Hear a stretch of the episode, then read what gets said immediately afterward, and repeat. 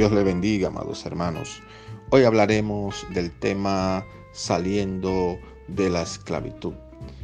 Es importante saber que nuestro corazón puede estar esclavizado a un sentimiento o a una acción que algún hermano haya hecho hacia nosotros. Miremos el ejemplo de Pablo y Silas mientras están en el calabozo de más adentro.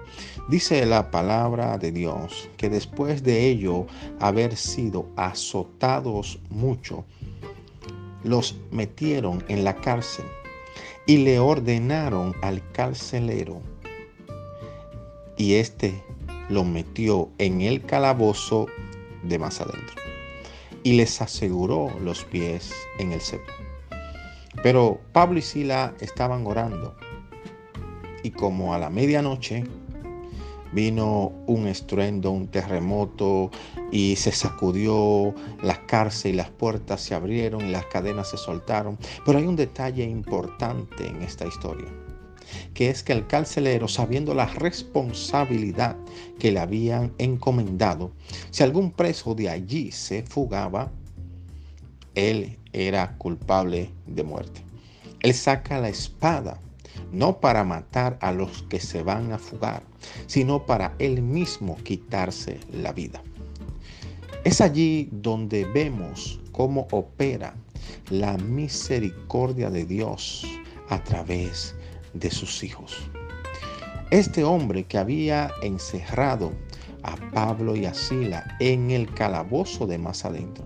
El mismo que había sido instrumento para poner los pies o el cepo en, en el pie, perdón. Este mismo, este mismo hombre, Dios lo puso en las manos de Pablo. Es allí donde vemos cómo opera un corazón bondadoso un corazón que está lleno del Espíritu Santo.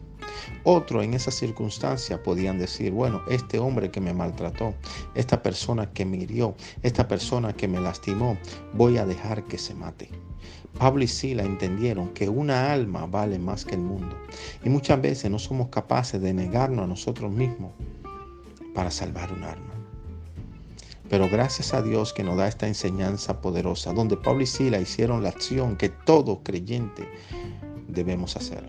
Y es siempre mostrar el amor de Dios al mundo sobre todas las cosas. Así vayamos en contra de nuestras emociones y sentimientos. Cuando el carcelero se iba a matar, Pablo le dice, no lo hagas, porque estamos aquí. Y entonces le predicó la palabra a él. Y toda la familia del carcelero en conjunto creyeron y se bautizaron. Dios en este día quiere que tu corazón sea entrenado para perdonar y extender su amor al más necesitado. No importa si la persona que necesita el amor de Dios te ha fallado, te ha herido, te ha calumniado. No, no importa si esa persona te ha maltratado. Si hoy está en un hospital y necesita de ti, extiende tu mano y darás testimonio de que el amor de Dios habita en ti. Dios te bendiga.